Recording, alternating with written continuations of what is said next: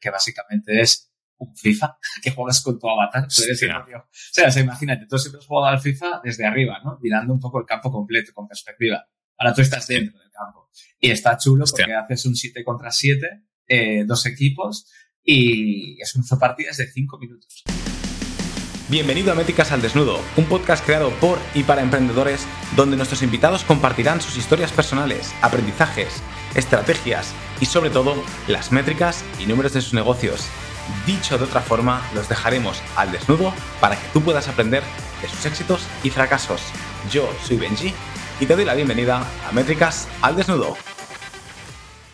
Bienvenidos a un nuevo episodio, un día más a Métricas al Desnudo. Estamos hoy de vuelta con una talk, una charla, y hoy tengo a, Gerard de Space Creators. Eh, es el responsable de marketing. Gerard, ¿cómo estás? ¿Qué tal? Muy buenas, muy buenas, Benji. ¿Qué tal estás? Gracias por la invitación. Nada, es un placer tenerte por aquí. Hoy vamos a hablar de una cosa contigo muy interesante. Hablaremos ahora, antes de empezar directamente al grano, qué es Space Creator, contarnos un poquitín acerca del proyecto, pero creo que, que va perfecto para hablar un tema que muy común, el tema de startups emprendimiento, que es el, el trabajo en remoto, ¿no? Y, más habitual después del tema de pandemia. Cuéntanos un poquito, ¿qué es Space Creator? Space Creator es básicamente un web builder, eh, web 3D builder, que básicamente es sigue el mismo sistema de los builders tradicionales como Elementor, Wix, etcétera, pero para la creación de espacios virtuales multidisciplinares. Básicamente puedes crear un espacio virtual en un minuto eh, personalizarlo a través de un gestor de contenidos como un CMS que puede llegar a ser WordPress. Puedes llegar a crear, a tener actividades eh, gamificadas para tanto para equipos que trabajan en remoto, para tu propio equipo que trabaja físicamente, pero quieres hacer otro tipo de experiencia de team building. Eh, puedes crear eventos virtuales, puedes darle el uso que básicamente tú veas o incluso poder tener conferencias, streamings y además tiene una parte de analítica y data que es lo que nos diferencia de, otras plataformas que tú puedes medir absolutamente todo lo que ocurre dentro de la plataforma. Actualmente estamos en una fase beta, que lo lanzamos hace, unos, hace unas poquitas semanas, hace dos semanas, eh, y actualmente tiene, pues eso, pues si buscáis spacecreator.io podéis registraros gratis y crear vuestro propio espacio virtual y crear vuestro y personalizar vuestro avatar, claro. que esto también viene acompañado de esto. Dejaremos también la descripción, o sea, en la descripción dejaremos los enlaces. Al final, para que la, que la gente que nos entienda, está súper bien explicado, Gerard, pero intento aterrizarlo un poquito. No deja de ser un constructor de oficina virtual, ¿no? Vamos a decirlo así de alguna manera. Más que no, es, no tiene el concepto de oficina porque no va de mesas y sillas, sino va de espacios. Espacio en general. Espacios, exacto. Entonces tú puedes darle el uso que quieras, personalizarlo a tu manera. No tiene por qué ser una oficina 100%. Nosotros en Space Creator o en Futura, que es como la agencia madre, eh, que está por encima de Space Creator, lo utilizamos para nuestros meetings, por así decirlo, nuestros dailies. y estás como, con tu, estás como tu avatar, ¿no? Es como si nos imagináramos un Sims, ¿no? Es como un Sims virtual y ahí la gente se reúne, hace streaming, hace las reuniones. Y como no requiere ningún tipo de descarga, ningún tipo de plugin ni nada, todo, tú pones spacecreator.io, pum, automáticamente, como si fuera una web. Qué y, bueno. y es un entorno virtual, es muy chulo. ¿Y de dónde nace la, la, idea de, Space Creator? ¿Nace un poquito del trabajo en remoto? Es... La idea de Space Creator nace básicamente en, desde la pandemia, cuando los clientes de la agencia madre que es Futura, Futura Space, eh, nos empiezan a demandar la digitalización y virtualización de sus eventos virtuales, o sea, de sus eventos físicos, por así decirlo. Vale. Porque, mm, eh, pues eso, hubo un parón, todo el mundo lo conoce, lo que pasó en, 2020, no hay que repetirlo, eh, entonces empiezan a crear una demanda sobre un servicio que no teníamos modularizado, entonces lo que hacíamos eran todo eventos, eh, eventos a medida. Desde el Club de Creativos aquí en San Sebastián, de, que nace de Facebook, eventos para Instagram, eh, procesos de onboarding para farmacéuticas como Janssen, eventos para universidades como la Universidad de Navarra o SADE, de todo tipo. Ya ves que tiene un poco de, diferentes usos. Entonces, la idea nace de modularizar todas estas herramientas con las que se creaban eh, estos espacios a medida, es simplificarlos y crear un sistema de drag and drop, de arrastrar y soltar, que todo el mundo conoce en el Elementor para hacer una web, y que la gente y que las empresas pudieran tener un acceso a una herramienta sencilla para crear espacios virtuales. De ahí nace. Obviamente con, con, este, con este mandato de hacerlo simple, sencillo.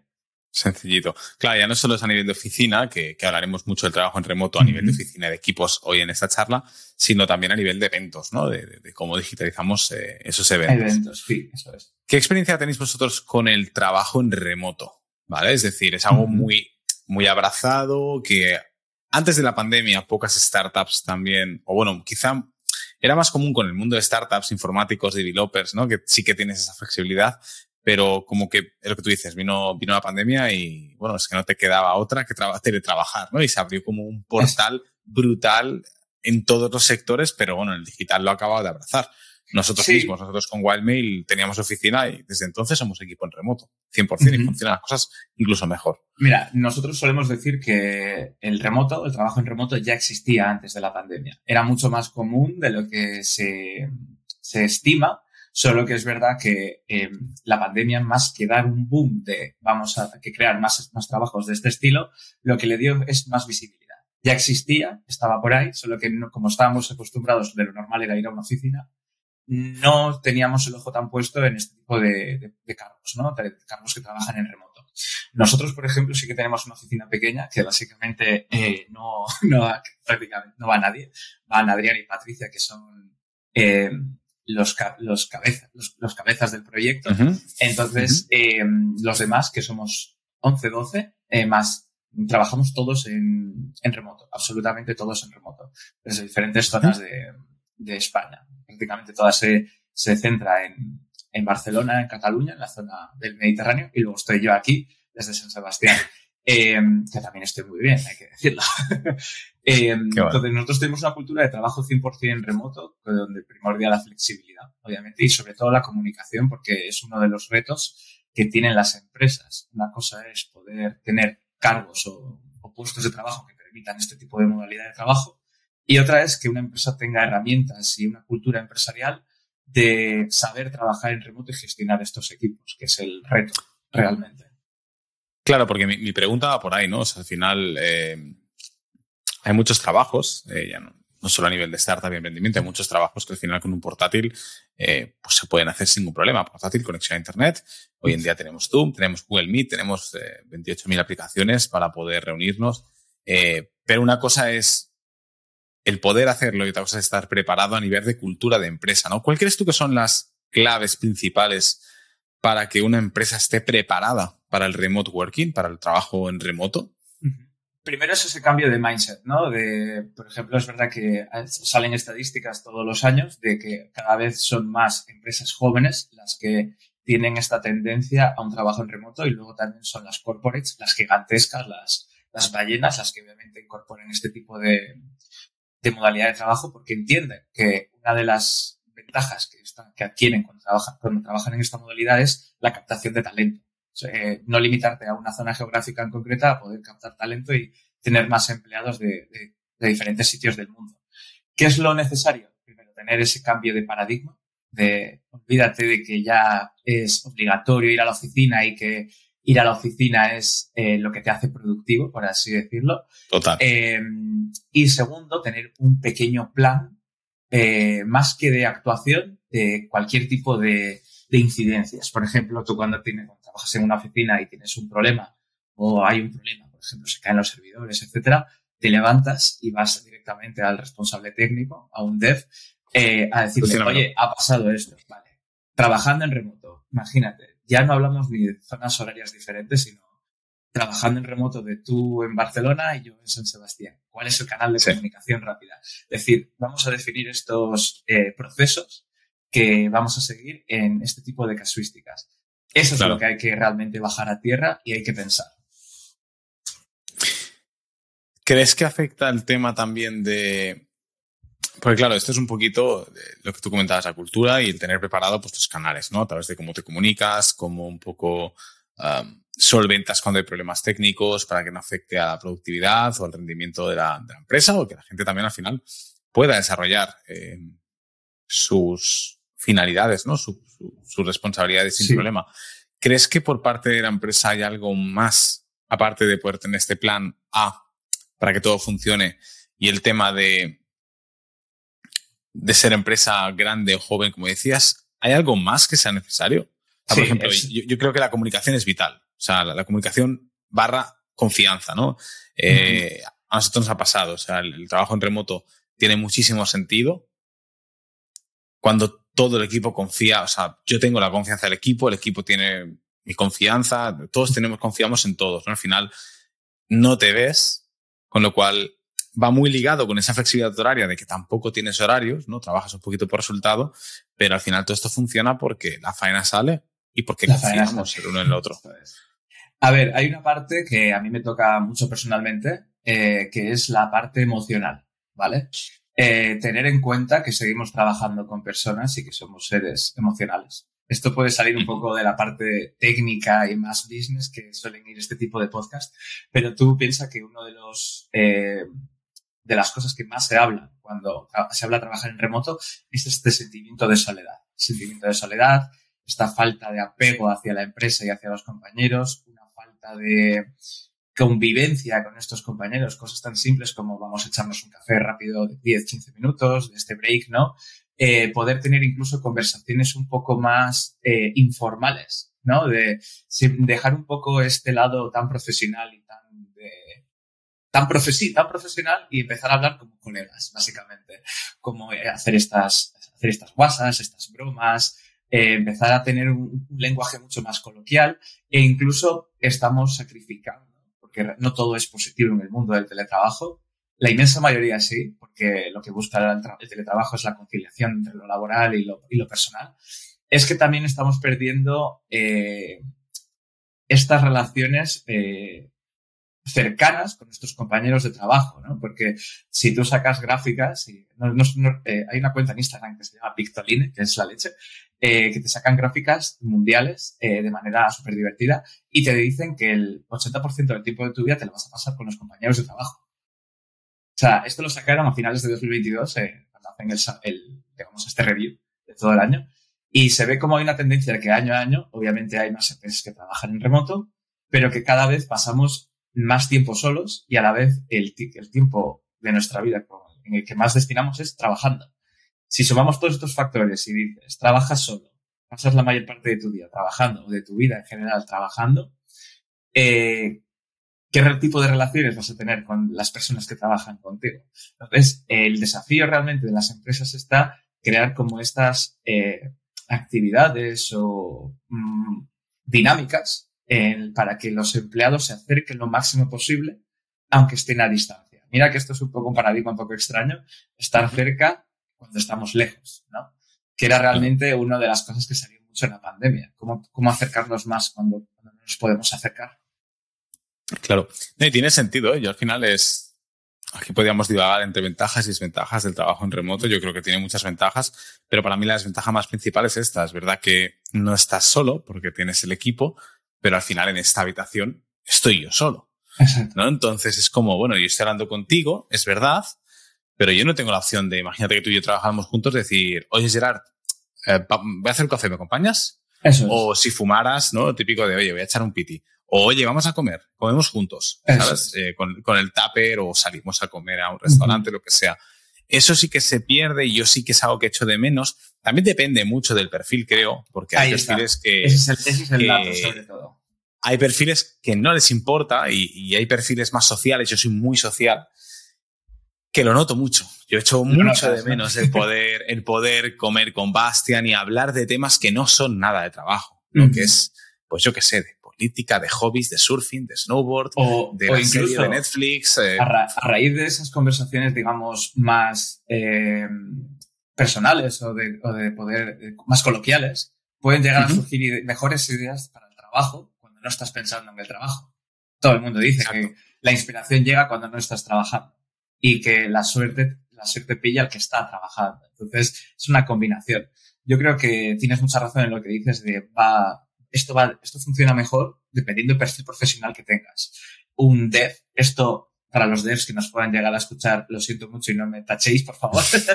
es verdad que un dev tiene un perfil un poco más solitario, ¿no? Un perfil más solitario, más suyo, más cohibido o que digamos se entiende mejor con los de su, los de su propia rama, porque hablan el mismo idioma, básicamente. Tú y yo que nos podemos dedicar al growth, al marketing digital, a todo lo que sea business development, tenemos la misma onda, la misma energía y seguramente tengamos las mismas necesidades personales a nivel profesional. O sea, fíjate bien lo que he dicho, necesidades personales a nivel profesional. ¿eh? Es, no cosas que querramos para nosotros, pero sí cosas que queremos en el trabajo. Claro, ¿no? y al final son canalizadores para, para rendir mejor ¿no? En, el trabajo en ese aspecto. Tiene todo el sentido del mundo. Ahora bien, hablando de esto, ¿tienes alguna métrica que puedas compartir? Porque seguramente vosotros veis muchas empresas, ¿no? O, ya no solo a nivel de trabajo, sino también a nivel de eventos, alguna métrica que, puedas compartir conmigo respecto a esto. Sí, mira, hay una métrica que no es tan no es tan loca, que esto te lo hace Google Calendar, la estoy viendo aquí, pero estoy mirando la pantalla, es el tiempo de media que estamos de reuniones, por ejemplo. Vale. Tú pones las reuniones que, el tiempo de media que estamos de reuniones a la semana, de media, ¿eh? porque los daily meetings pueden durar, hay veces que duran desde 15 minutos hasta 40 minutos, depende de lo que se nos, que se nos pueda alargar.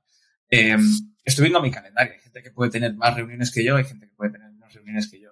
Yo no tengo reunión, estoy poniendo en contexto a la gente para que la métrica sea lo más eh, completa posible. Yo estoy en una media de seis horas a la semana reunido, ¿vale? Pero hay que tener en cuenta que yo, que yo no tengo que yo no tengo clientes, que yo no llevo clientes. Entonces, qué suerte, eh, porque hay días que hay días que relleno un día el copo tuyo en semanal, ¿eh?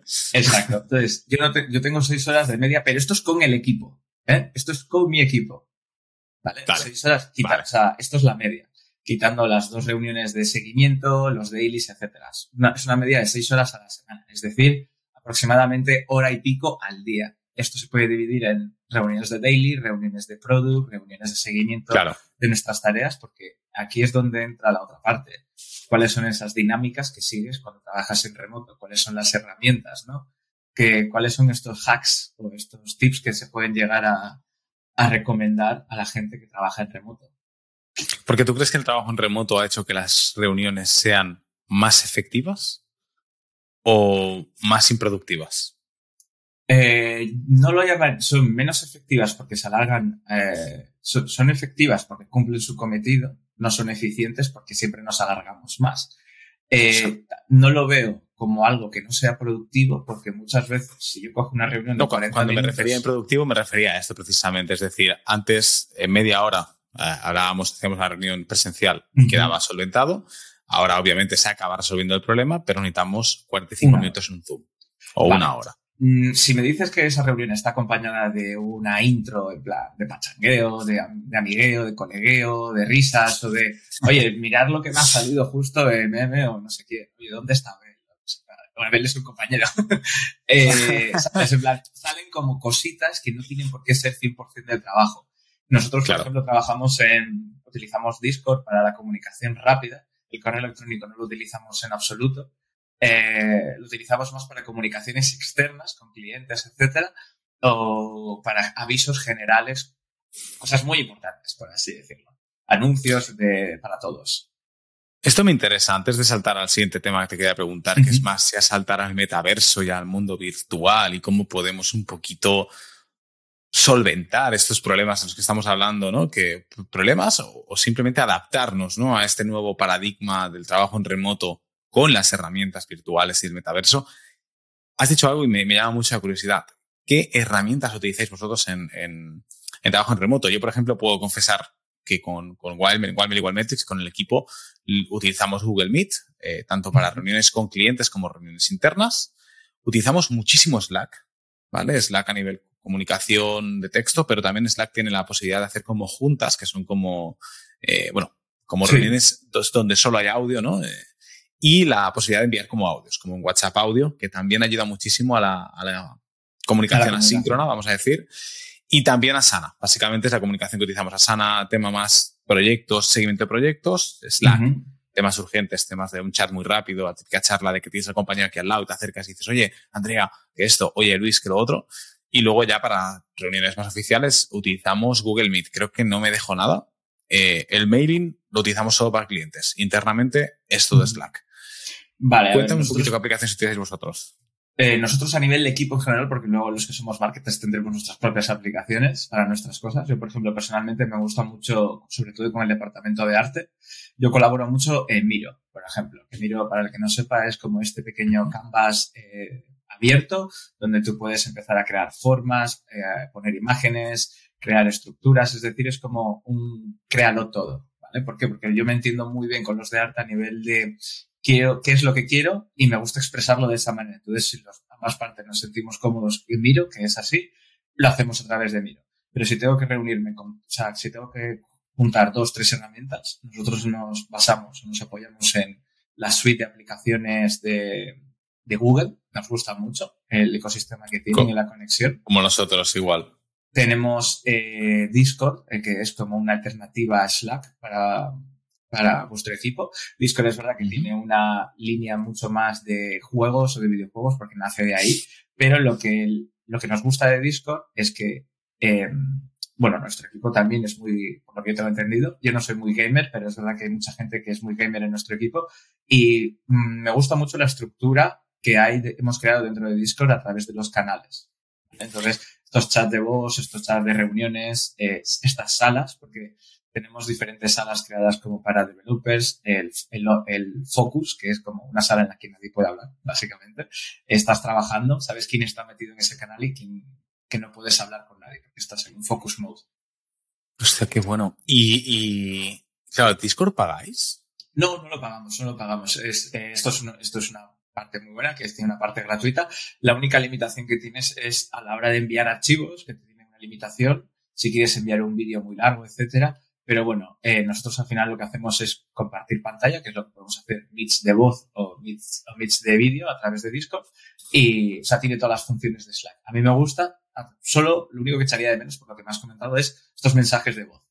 Pero bueno, luego tenemos WhatsApp para nuestro, nuestras tonterías del fin de semana. Y ya está. Claro. Eh, y luego, bueno, el correo electrónico para uso externo con los clientes, básicamente. Y no, tienes mensajes de voz en Discord, entiendo, ¿no? No, no tenemos. Lo que hacemos es canales de voz. Tenemos salas de solo de voz que puedes arrastrar a la gente para, oye, te necesito un momento, te llevo ahí y luego puedes moverte entre canales. Y luego tenemos los organizados por temáticas de, por ejemplo, temas de mobile, temas de Space Creator, temas de competencia. Sí, nosotros igual, Success, Growth, Product, eh, Core, Fiesta Channels, sí, no, no, igual. Y luego utilizamos nuestra propia herramienta, obviamente, eh, Space Creator, para hacer, por ejemplo, temas de team building.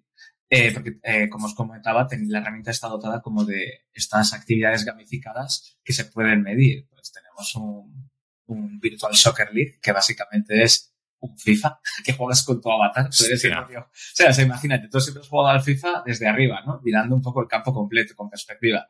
Ahora tú estás dentro del campo. Y está chulo porque haces un 7 contra 7, eh, dos equipos, y es un partidas de 5 minutos. ¿Qué dices? 5 minutos para reírnos un rato y eh, estar hablando, porque encima no es solo jugar.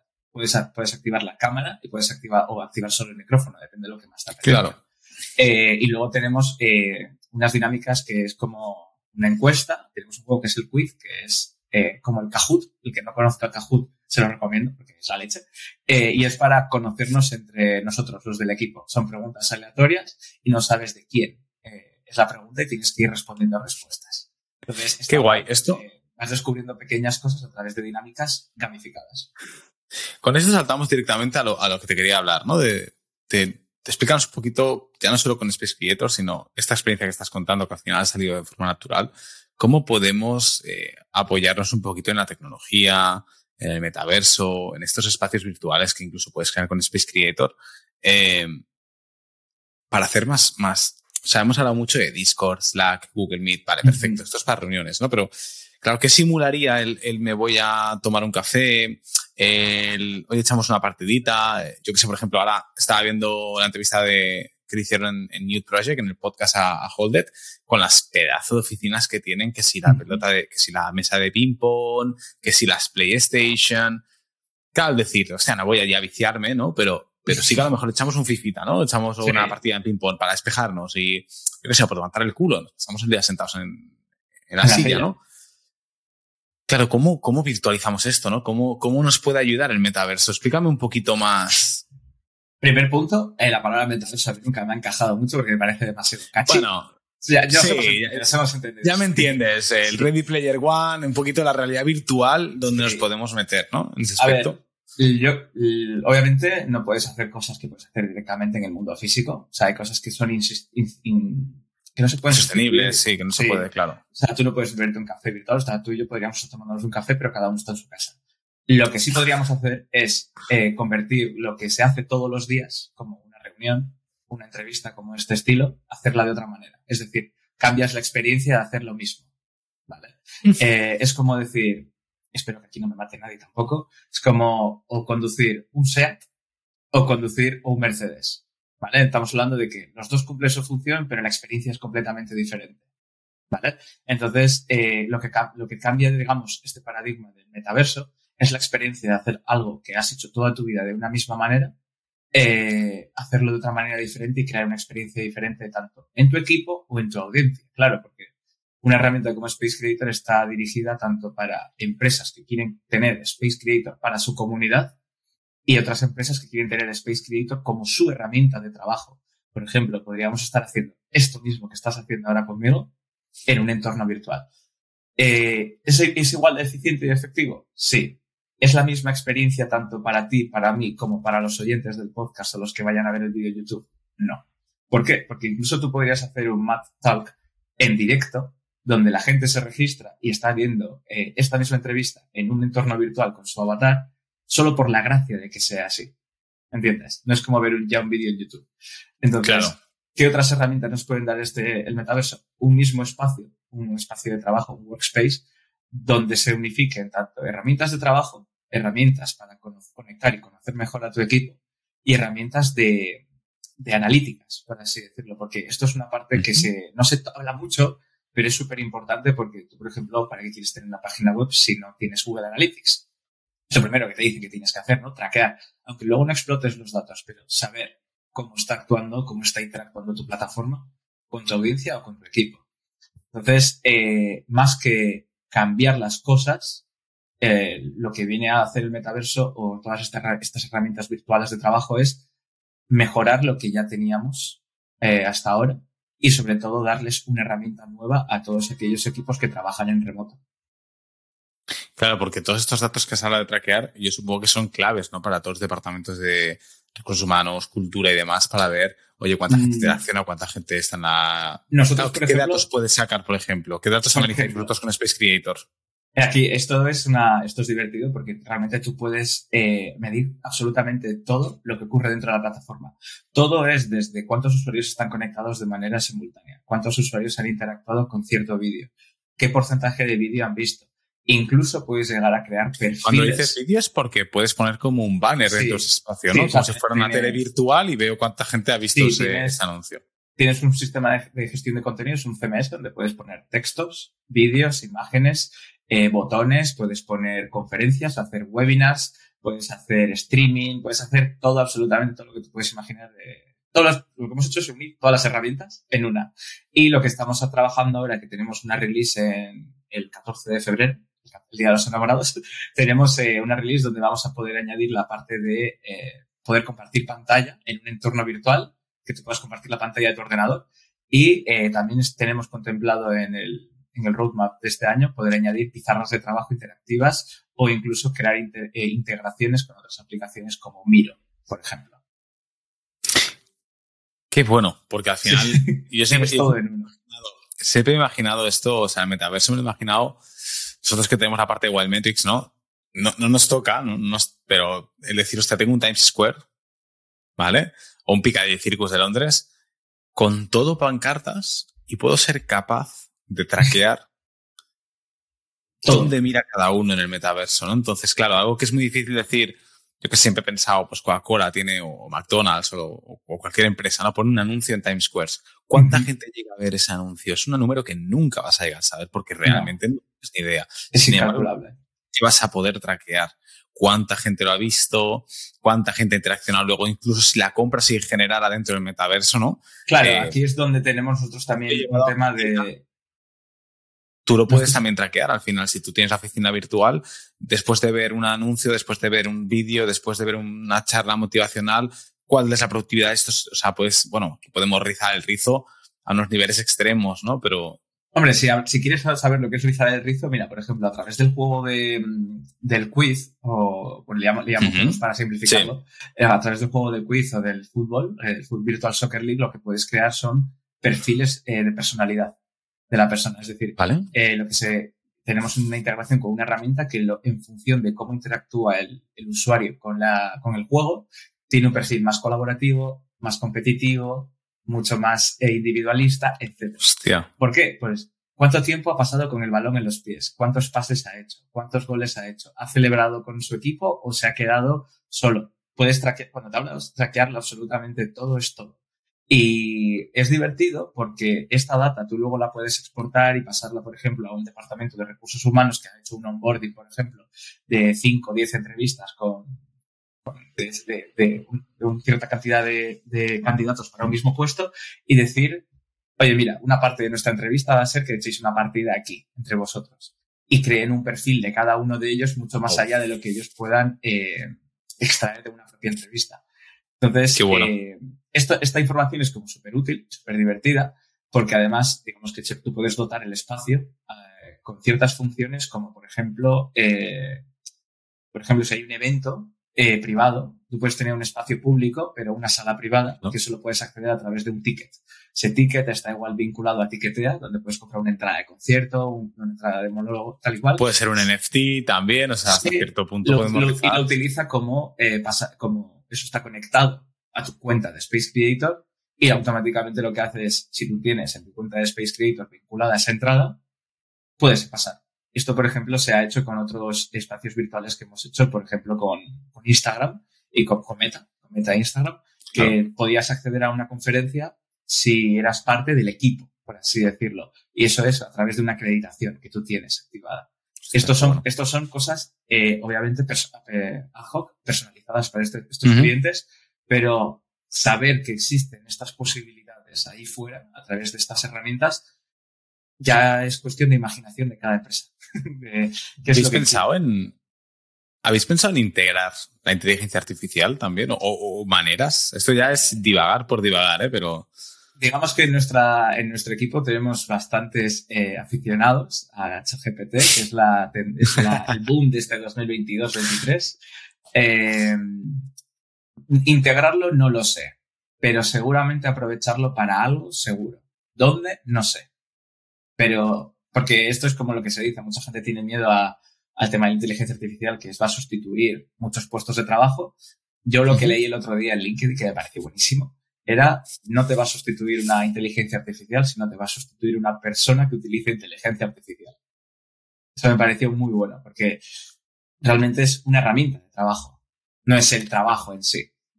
No, no. Eso, eso sí que es verdad. Eso sí que tiene más. Mm. Bueno, es más cercano. Ya no sé qué es más cercano y qué no, porque con el tema de inteligencia artificial eh, Sí. estamos divagando y lo mismo a saber. Qué bueno. Oye, pues nada, eh, muchísimas gracias, Gerard. Eh, es una charla, con lo cual es un formato más cortito, Sí, podríamos estar mucho más rato. A mí, con las charlas al final, siempre se me quedan un poquito muchas preguntas en el tintero, pero bueno, oye, la gente que nos está escuchando, tengáis preguntas, dudas, lo dejáis en comentarios. Si están por Spotify, no. No, como decía Romo Alfonso, el que esté en el coche, que no toque nada, pero el que esté en su casa y tal, que pegue un comentario. También si os gustaría que hiciéramos alguna charla con Gerard, otra segunda, ¿no? O una entrevista. una y esta la podemos hacer en Space. Creator, ¿vale? Rollo en Space eh, Creator, rollo virtual, que me has dado la idea. Oye, pues ¿por qué no, no? Pues mira, podemos hacerlo, incluso podemos hacer un Mad Talk en directo si quieres, para que la gente Eso se es. pueda unir en tiempo real y puedas ver, digamos, tú puedas ver a tu propia audiencia físicamente, aunque sea virtualmente, veas su avatar incluso, bueno, no hemos hablado de esto, pero tú puedes tener un perfil virtual a través del cual la gente puede hacer networking, tener, compartir Claro. su tarjeta de, hacían antiguamente y se hace hoy en día también, las Sí. tarjetas de presentación, pues lo mismo lo tienes a nivel virtual. Esto ya si la audiencia lo pide, créeme que podemos hacer algo chulo dentro de Space Creator contigo. Y el equipo de White Venga, pues va. Lo dejamos aquí la, la idea. Todavía tenemos que pillar más tracción, más comunidad, ¿vale? Somos muy poquitos. Así Sí. que nada, yo como siempre eh, os pido que por favor os suscribáis, compartáis este podcast con cualquier persona que creáis que le pueda gustar, tema tech, tema startup, tema emprendimiento. Ah, no estamos currando mucho en 2023, vienen cositas muy, muy guapas. Así que, oye, como mínimo, el único compromiso es un like, un suscribirse, un comentario, una recomendación. Y, y nada, Gerard, a ti agradecerte el tiempo, un placer. Nada, con ganas de, que ojalá y- hagamos esa talk en Space Creators, que tiene Sí. muy, muy buena pinta. Y os deseo lo mejor. Que, que vaya todo Igualmente. súper bien. Igualmente, Benji. Muchísimas gracias. Un saludo a todos. Venga, tío. Un abrazo, te cuídate. Y así llegamos al final del episodio, pero espera, no te vayas todavía. Si quieres seguir aprendiendo con más emprendedores, conocer más métricas, aprender de otros negocios o simplemente inspirarte con nuevas historias, hay muchos más episodios esperándote en nuestro perfil. Además, puedes seguirnos en YouTube, Spotify y el resto de plataformas. Ahora sí, muchísimas gracias por acompañarme una semana más y nos vemos aquí viene con más.